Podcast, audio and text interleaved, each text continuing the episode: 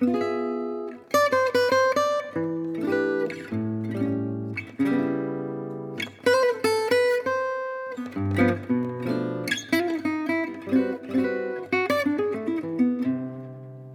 recuerdo navideño. Truman Capote, 1956.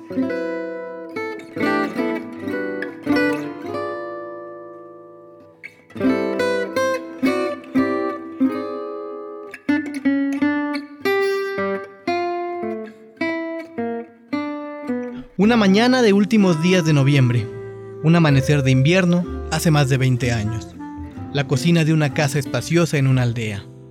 Constituye su rasgo principal una gran estufa negra, pero hay también una gran mesa redonda y una chimenea con dos mecedoras colocadas ante ella. Aquel día comenzaba en la chimenea el rugido invernal. Una mujer de pelo corto y canoso está de pie ante la ventana de la cocina. Lleva zapatos de tenis y un informe suéter gris sobre un vestido de algodón veraniego. Es pequeña y vivaracha como una gallinita de bantam, pero debido a una larga enfermedad de la infancia, sus hombros son lastimosamente gibosos. Su rostro es singular, parecido al de Lincoln, así de áspero, curtido por el sol y el viento, pero también es delicado, de fino trazo, y sus ojos son tímidos, color de cereza. ¡Oh, madre mía! exclama empañando el vidrio de las ventanas con su aliento. Llegó el tiempo de los pasteles de fruta. La persona a quien habla soy yo, tengo siete años, ella sesenta y pico. Somos primos, muy distantes y hemos vivido juntos. Bueno, desde que yo puedo recordar. Viven en la casa otras personas, parientes, y aunque tienen poder sobre nosotros y con frecuencia nos hacen llorar, en general no advertimos mucho su existencia. Somos el mejor amigo uno del otro. Me llama Body, en recuerdo de un muchacho que fue antes su mejor amigo. El otro Body murió en 1880 y tantos, cuando ella todavía era una niña. Ahora es todavía una niña.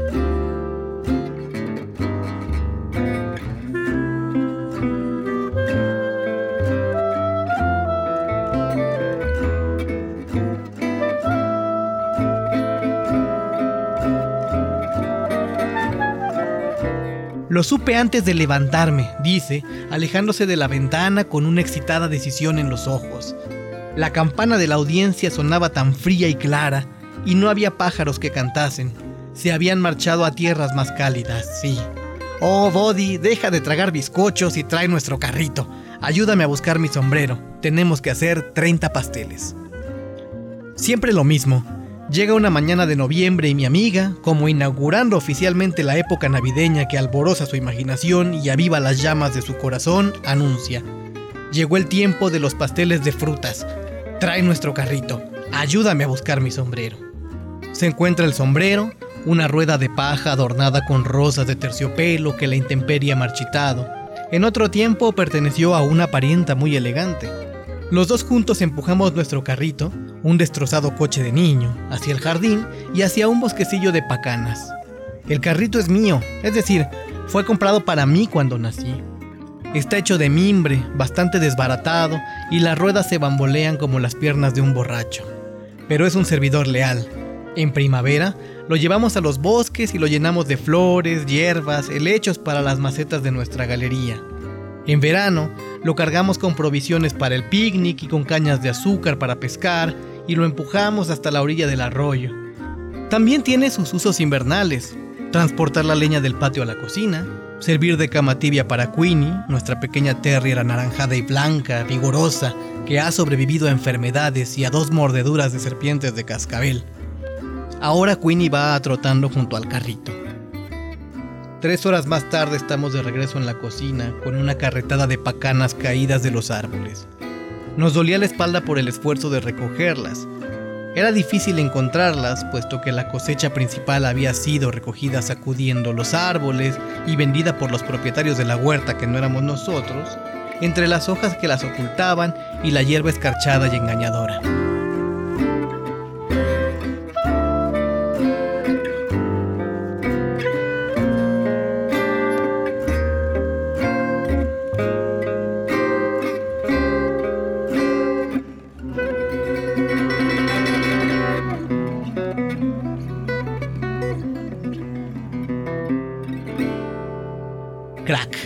Un alegre crujido y estallidos de un trueno en miniatura se escuchan cuando se rompen las cáscaras y el dorado montón de dulces almendras aceitosas y marfileñas aumenta en la vasija de criolita.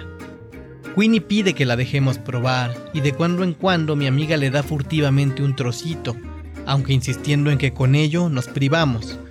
No debemos, Body, si empezamos no pararemos y apenas se alcanza con esto, para 30 pasteles.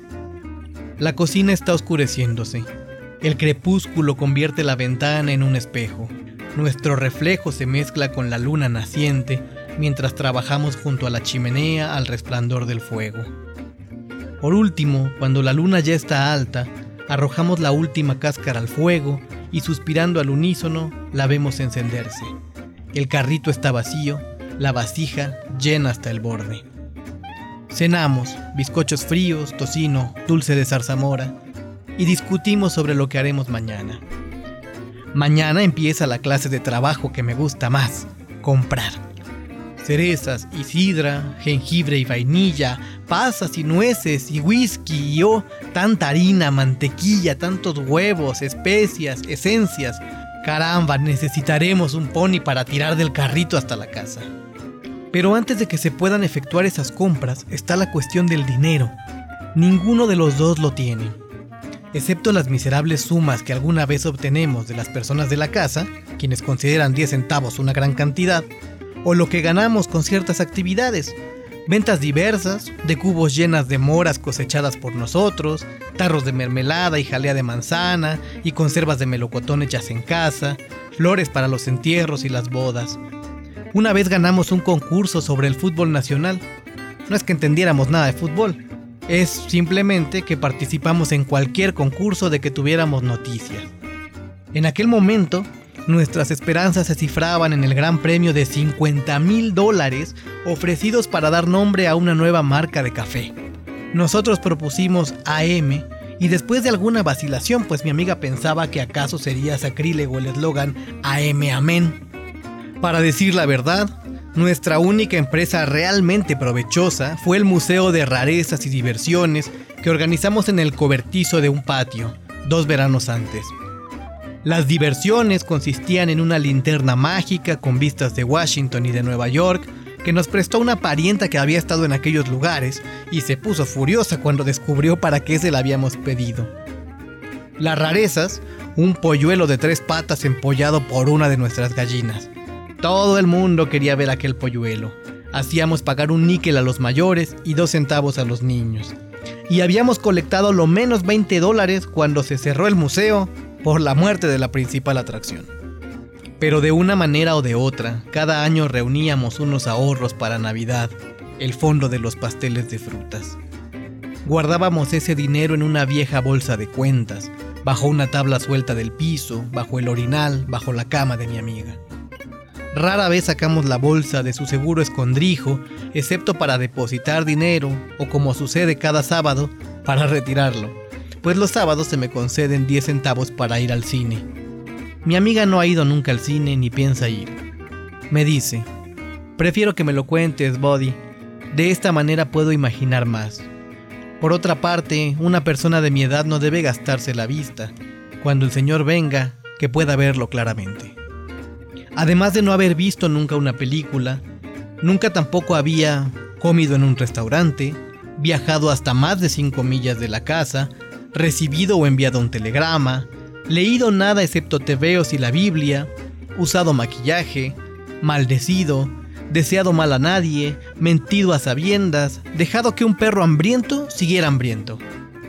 He aquí algunas de las cosas que ha hecho y que hace mató con un asadón la mayor serpiente de cascabel que se ha visto en este condado, de 16 anillos, toma rapé secretamente, domestica colibríes, hagan la prueba hasta que se posen sobre su dedo, cuenta historias de fantasmas, ambos creemos en fantasmas, tan escalofriantes que le hielan a uno en julio, habla sola, pasea bajo la lluvia, cultiva las más hermosas camelias japonesas de la población, y sabe la receta de toda clase de viejas curaciones indias, incluyendo un remedio mágico para extirpar verrugas. Ahora, terminada la cena, nos retiramos a nuestra habitación, situada en una parte remota de la casa, donde mi amiga duerme en una cama de hierro, cubierta con una vieja colcha y pintada de rosa, su color favorito. Silenciosamente, entregados a los placeres de la conspiración, sacamos la bolsa de su escondrijo y derramamos su contenido sobre la colcha. Billetes de a dólar apretadamente enrollados y verdes como brotes de mayo sombrías monedas de a 50 centavos, lo bastante pesadas para mantener cerrados los ojos de un muerto. Hermosas piezas de a 10, la moneda más viva, la que realmente tintinea. Níqueles y cuartos de dólar pulidos por el uso como guijarros de arroyo. Pero más que nada, un odioso montón de centavitos de color acre. El verano pasado los otros de la casa convinieron en pagarnos un centavo por cada 25 moscas que matáramos. Oh, la carnicería de agosto, las moscas que volaron al cielo. Sin embargo, ese no era un trabajo que nos enorgulleciera. Y mientras estábamos sentados contando centavos, era como si volviéramos a hacer el recuento de moscas muertas. Ninguno de los dos tenía cabeza para los números, Contábamos lentamente, nos equivocábamos, volvíamos a empezar. De acuerdo con los cálculos de mi amiga, tenía 12.73 dólares. Según los míos, exactamente 13. Espero que te hayas equivocado, Body. No podemos hacer nada con 13. Los pasteles saldrían mal. O alguien iría al cementerio. Ni pensar en levantarme de la cama el día 13. Eso es verdad. Mi amiga siempre pasa los días 13 en la cama. Por lo tanto, para asegurarnos, separamos un centavo y lo arrojamos por la ventana.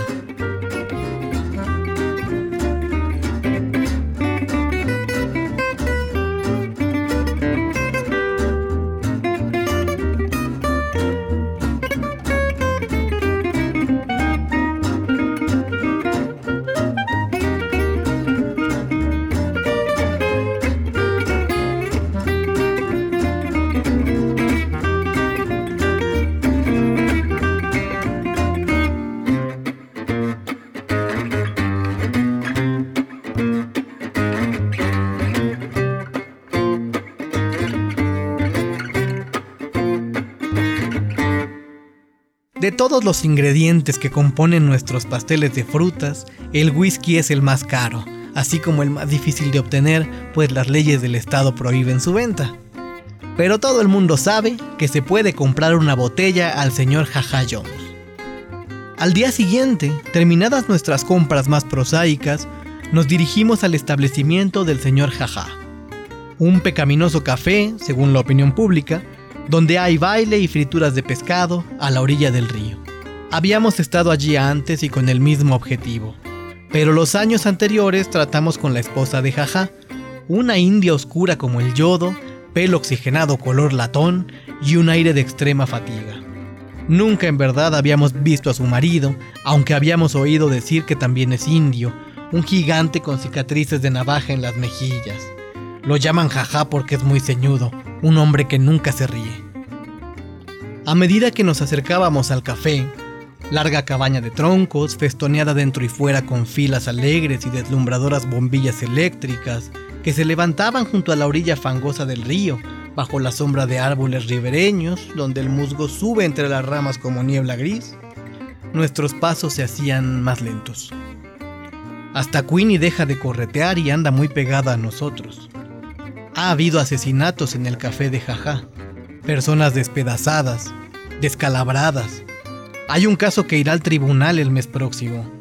Naturalmente tales sucesos ocurren por la noche, cuando las luces de colores proyectan dibujos fantásticos y el fonógrafo aúlla. De día, el establecimiento de Jaja se ve mísero y desierto. Llamo a la puerta. Winnie ladra. Mi amiga grita. Señora Jaja, Señora, ¿hay alguien en la casa? Pasos. La puerta se abre. Nuestros corazones dan un vuelco. Es el propio señor Jaja Jones. Y es un gigante. Y sí, tiene cicatrices y no, no sonríe. Ceñudo nos mira con ojos oblicuos de Satán y pregunta, ¿qué quieren de Jaja? Por un momento estamos demasiado paralizados para contestar Al fin mi amiga encuentra a medias su voz, un susurro de voz a lo sumo. Si, si nos hace el favor, señor Jaja, quisiéramos un litro de su mejor whisky. Sus ojos se inclinan más. ¿Quién lo creería? Jaja está sonriendo. Es más, ríe. ¿Quién de ustedes es el bebedor? Es para hacer pasteles de fruta, señor Jaja, para cocinar. Eso lo calma, frunce el ceño. Qué manera de malgastar el buen whisky.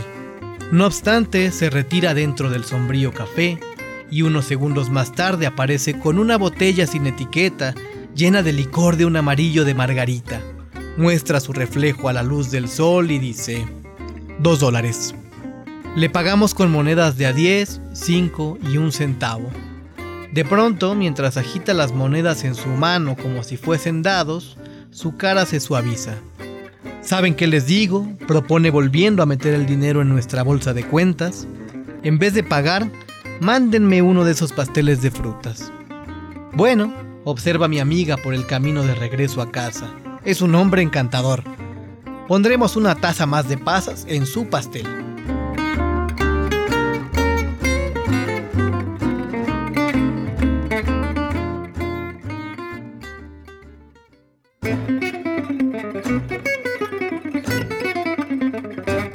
La estufa negra, cargada de carbón y leña, resplandece como una calabaza iluminada por dentro. Las batidoras de huevo giran, las cucharas revuelven las vasijas de mantequilla y azúcar, la vainilla endulce el aire, el jengibre lo hace picante. Una mezcla de olores que producen hormigueo a las narices satura la cocina, se difunde por la casa, se esparce por el mundo en bocanadas de humo de la chimenea. En cuatro días nuestra obra habrá terminado. 31 pasteles empapados de whisky en los antepechos de las ventanas y los anaqueles. ¿Para quién son? Amigos, no necesariamente amigos de la vecindad. Realmente la mayor parte están destinados a personas a quienes hemos visto quizá una vez, quizá nunca. Personas que han impresionado nuestra imaginación, como el presidente Roosevelt como el reverendo J.C. Lucy y su esposa, misioneros baptistas en Borneo que dieron conferencias aquí el invierno anterior, o el pequeño afilador que viene a recorrer la aldea dos veces al año, o Abne Packer, el conductor del autocar de Mobile de las 6, con quien cambiamos ademanes de saludo cada día cuando pasa en una nube veloz de polvo, o los jóvenes Winston, una pareja de California, cuyo coche una tarde se averió frente a la casa y pasaron una agradable hora charlando con nosotros en la galería. El joven señor Winston nos sacó una instantánea, la única fotografía que nos han hecho en nuestra vida. Es debido a que mi amiga es tímida con todo el mundo, excepto con los extraños, que esos extraños y las relaciones más fugaces nos parecen ser nuestros verdaderos amigos? Creo que sí, también los álbumes donde guardábamos las palabras de agradecimiento en papel de carta de la Casa Blanca, alguna que otra comunicación de California y Borneo, las postales de a centavo del afilador, nos hacían sentirnos unidos a unos mundos extraordinarios, más allá de la cocina, con sus vistas a un cielo limitado. Ahora, la rama desnuda de una higuera en diciembre roza la ventana. La cocina está vacía, los pasteles han desaparecido. Ayer llevamos el último de ellos a la oficina de correos, donde el importe de los sellos dejó vacía nuestra bolsa. Estábamos sin un centavo. Esto me deprime, pero mi amiga insiste en celebrarlo con dos dedos de whisky que queda en la botella de jaja. Damos a Queenie una cucharada en una taza de café. Le gusta el café con sabor de achicoria y fuerte. El resto lo dividimos entre dos copas, ambos amedrentados ante la perspectiva de tomar whisky puro. Su sabor provoca gestos contraídos y estremecimientos. Poco a poco nos ponemos a cantar, cada uno diferentes canciones simultáneamente. No sé la letra de la mía, solo ven, ven a la ciudad oscura, al baile de los faroleros. Pero sé bailar. Quiero ser un bailarín de cine. Mi sombra danzante retosa sobre las paredes, nuestras voces sacuden la vajilla, reímos como si manos invisibles nos hicieran cosquillas. Queenie rueda sobre su espalda. Sus patas se agitan en el aire. Algo como una sonrisa estira sus labios negros. Por dentro me siento arder y chispear como esos leños que se desmoronan, despreocupado como el viento en la chimenea. Mi amiga da vueltas de vals en torno a la estufa, sosteniendo entre sus dedos el borde de su pobre falda de algodón como si fuera un vestido de baile. Enséñame el camino para ir a casa, canta, mientras sus zapatos de tenis chirrian sobre el piso. Enséñame el camino para ir a casa. Entran dos parientas, muy enojadas, potentes, con ojos que escarban, lenguas que escaldan. Escuchen lo que tienen que decir, palabras que caen con un tono iracundo. Un niño de siete años, whisky en su aliento, ¿has perdido el juicio? licor a un niño de 7 años. Si serás necia, camino a la perdición. ¿Recuerdas a la prima Kate, al tío Charlie, al cuñado del tío Charlie? Vergüenza, escándalo, humillación. Arrodíllate, reza, ruega al Señor. Queenie se esconde bajo la estufa. Mi amiga mira sus zapatos. Su barbilla tiembla, levanta su falda, se limpia la nariz y corre a su habitación cuando ya hace mucho que la ciudad duerme y la casa está silenciosa, excepto por los relojes al dar las horas y el chisporroteo de los fuegos que van apagándose, está llorando sobre una almohada, ya tan mojada como el pañuelo de una viuda. No llores, le digo, sentado a los pies de su cama y temblando a pesar de mi camisa de noche de franela, que huele a jarabe para la tos del invierno pasado. No llores, le ruego tironeándole los dedos de los pies y haciéndole cosquillas. Eres demasiado vieja para eso. Es porque, dicen un hipo, soy demasiado vieja, vieja y ridícula. No ridícula, divertida, más divertida que nadie. Oye, si no dejas de llorar, mañana estarás tan cansada que no podremos ir a cortar un árbol. Se incorpora, Queenie salta sobre la cama, cosa que le está prohibida, y le lame las mejillas. Sé dónde encontraremos árboles verdaderamente hermosos, Body, y acebo también, con vallas grandes como tus ojos. Es muy adentro de los bosques, no hemos ido nunca tan lejos. Papá nos traía árboles de Navidad de allí, los cargaba sobre su hombro. De eso hace 50 años. Bueno, no puedo esperar la mañana.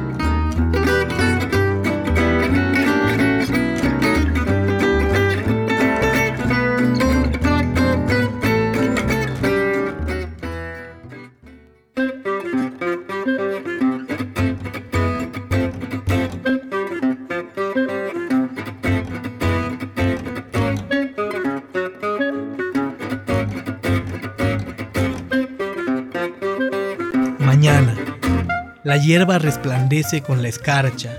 El sol, redondo como una naranja y anaranjado como las lunas del tiempo cálido, se alza en equilibrio sobre el horizonte, pule los bosques plateados de invierno.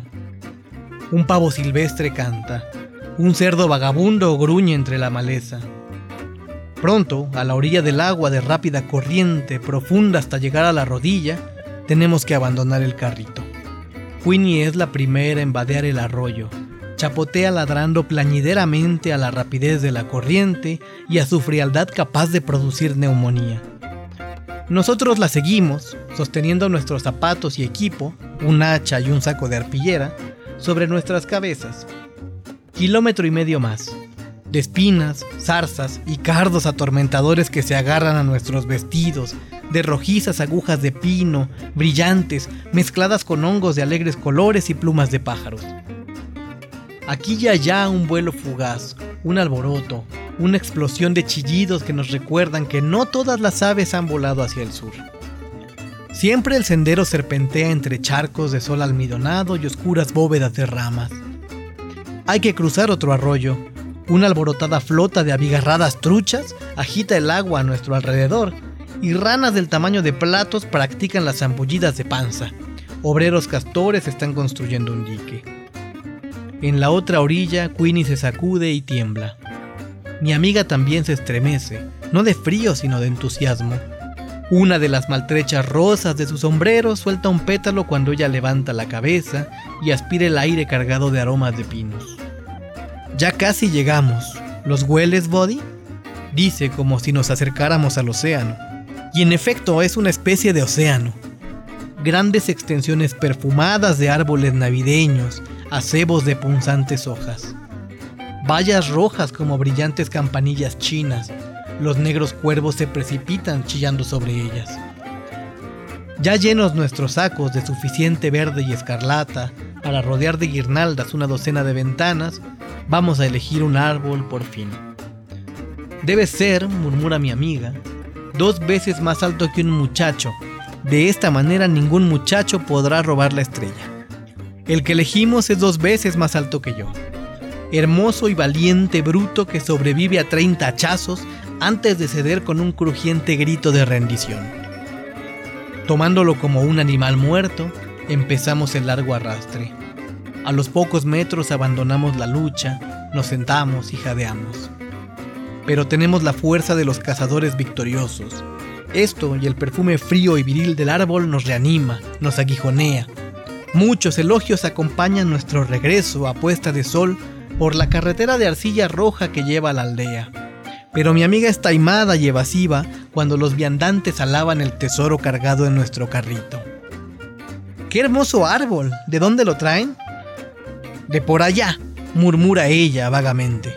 Una vez se detiene un coche y la holgazana esposa del rico propietario del molino se asoma y relincha. Les doy 20 centavos por ese viejo árbol. Ordinariamente mi amiga tiene miedo de decir que no, pero en esta ocasión sacude prontamente la cabeza. No lo daríamos ni por un dólar. ¡Un dólar! Madre, 50 centavos, es lo más que doy, por Dios mujer, pueden ir a buscar otro. En respuesta, mi amiga observa suavemente. Lo dudo, nunca hay dos de nada. En casa, Winnie se deja caer junto al fuego y duerme hasta la mañana, roncando fuerte como un ser humano.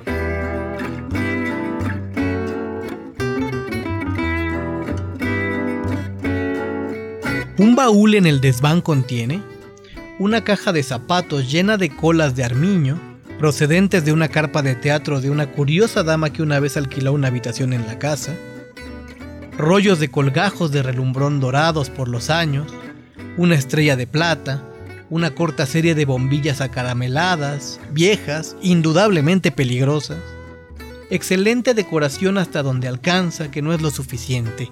Mi amiga quiere que nuestro árbol resplandezca como una ventana de los baptistas, que se doble bajo el peso de las nieves de adorno pero no podemos costear los esplendores de fabricación japonesa que venden en el 5 y 10. Por lo tanto, hacemos lo que hemos hecho siempre, pasar días sentados ante la mesa de la cocina, con tijeras y lápices y montones de papel de colores. Yo hago los dibujos y mi amiga los recorta. Gran cantidad de gatos, peces también, porque son fáciles de dibujar, algunas manzanas, algunas sandías, unos pocos de ángeles alados hechos de envoltorio de papel de estaño que tenemos guardado. Empleamos imperdibles para sujetar al árbol esas creaciones. Como toque final, salpicamos las ramas con algodón desmenuzado, recogido en agosto para ese propósito. Mi amiga, contemplando el efecto, junta sus manos. Ahora, francamente, Body, ¿no te parece bueno para comer? Queenie trata de comerse un ángel. Después de tejer y adornar con cintas las coronas de acebo para todas las ventanas de la fachada, nuestro proyecto inmediato es la preparación de los regalos para la familia. Pañoletas para las damas, para los hombres un jarabe preparado en casa de limón, regaliz y aspirina, para tomarlo a los primeros síntomas de un resfriado y después de cazar. Pero cuando llega la hora de preparar nuestros mutuos regalos, mi amiga y yo nos separamos para trabajar secretamente. Me gustaría comprarle un cuchillo con mango de nácar, una radio, una libra de cerezas cubiertas de chocolate. Una vez probamos algunas y ella siempre jura, viviría siempre de cerezas, body, señor, sí podría, y esto no es tomar su nombre en vano. En vez de todo eso, le estoy haciendo una cometa. A ella le gustaría regalarme una bicicleta. Lo ha dicho un millón de veces.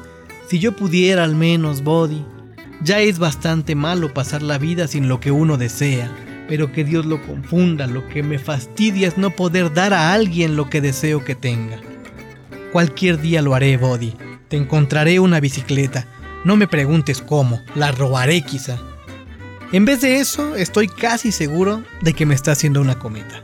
Igual que el año pasado y que el anterior. El anterior a ese nos regalamos ondas. Todo lo cual me parece muy bien, pues somos campeones de vuelo de cometa. Sabemos estudiar el viento como los marineros. Mi amiga, más experta que yo, puede elevar una cometa cuando ni siquiera sopla brisa suficiente para arrastrar las nubes.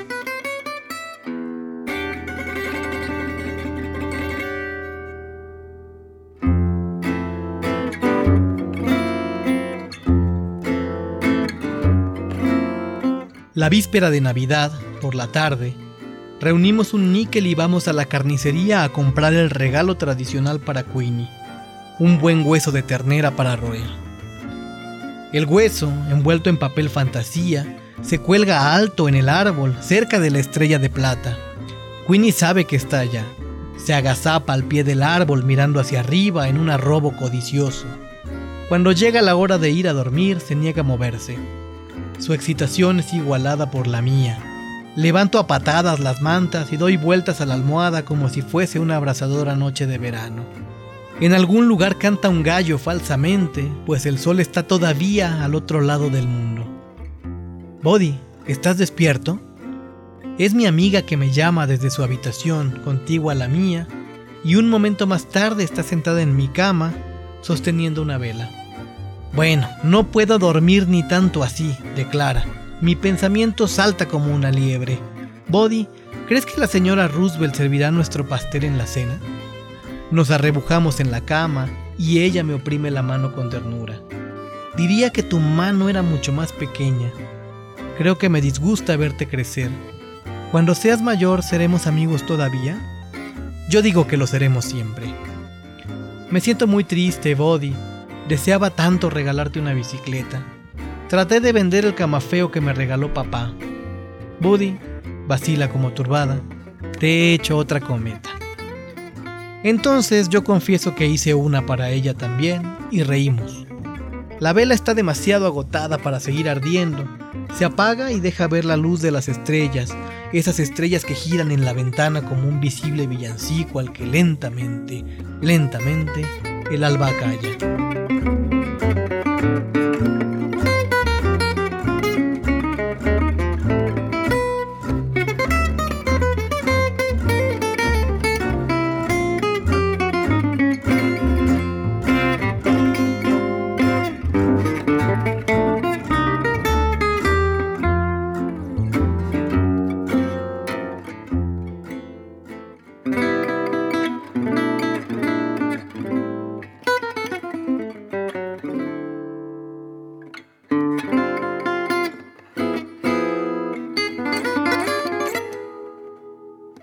Posiblemente estamos adormilados, pero los primeros resplandores de la aurora nos rocían como agua fría.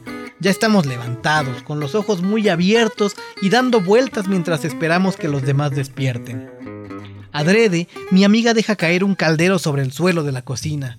Yo bailo repiqueteando con los pies frente a las puertas cerradas. Uno a uno salen los de la casa, con caras de querer matarnos a los dos, pero es Navidad y por lo tanto no pueden hacerlo. Primero, un espléndido desayuno, absolutamente todo lo que uno puede imaginar, desde las tortas de sartén y la ardilla frita hasta el pinole y la miel empanada, lo cual pone a todos de buen humor, menos a mi amiga y a mí. Francamente tenemos tanta impaciencia por ver los regalos que no podemos tragar un bocado. Bueno, quedo decepcionado. ¿Quién no lo estaría? Calcetines, una camisa para ir a la escuela dominical, algunos pañuelos, un suéter usado y un año de suscripción a una revista religiosa para niños, El Pequeño Pastor. Me indigna, realmente me indigna. Mi amiga saca mejor tajada, un saco de ciruelas que es su mejor regalo. Sin embargo, está más orgullosa de un chal de lana blanca tejido por su hermana casada. Pero dice que su regalo favorito es la cometa que yo le hice. Y es muy hermosa, aunque no tan hermosa como la que ella hizo para mí, que es azul y tachonada de estrellas de buena conducta doradas y verdes. Además, en ella está pintada mi nombre, Buddy. Buddy está soplando el viento. Sopla el viento y nada haremos sino correr hasta unos prados que hay más abajo de la casa, a donde Queenie había volado para enterrar su hueso y donde el otro invierno Queenie será enterrada también. Una vez allí, sumergidos en la lozana hierba que nos llega hasta la cintura, soltamos nuestras cometas, las sentimos que tiran del cordel como peces del cielo que nadan en el viento. Satisfechos, calientes de sol, nos tendemos en la hierba y pelamos ciruelas y contemplamos el cabriolar de nuestras cometas. Pronto olvido los calcetines y el suéter usado. Soy tan feliz como si ya hubiéramos ganado el gran premio de 50 mil dólares en aquel concurso de dar nombre a un café. Madre, qué tonta soy, exclama mi amiga súbitamente alerta como una mujer que recuerda demasiado tarde que tiene bizcochos en el horno. ¿Sabes lo que he creído siempre? Pregunta en un tono de descubrimiento y no sonriéndome a mí, sino a un punto situado más allá. Siempre he creído que un cuerpo tiene que estar enfermo y morir antes de ver al Señor. Y me imaginaba que cuando Él viniese sería como mirar a través de la ventana de los baptistas, hermoso como un cristal de color atravesado por el sol, un brillo tal que no te enteras de que oscurece. Y ha sido un consuelo pensar en aquel resplandor que hace desaparecer todo el miedo al coco pero estoy segura de que eso no sucede nunca. Estoy segura de que en el último momento el cuerpo comprende que el Señor ya se ha mostrado. Que ver las cosas tal como son, su mano hace un ademán circular que abarca nubes y cometas, y hierba y a echando tierra con las patas sobre su hueso, simplemente como siempre las he visto, era verlo a él. En cuanto a mí, podría dejar el mundo con el día de hoy en los ojos.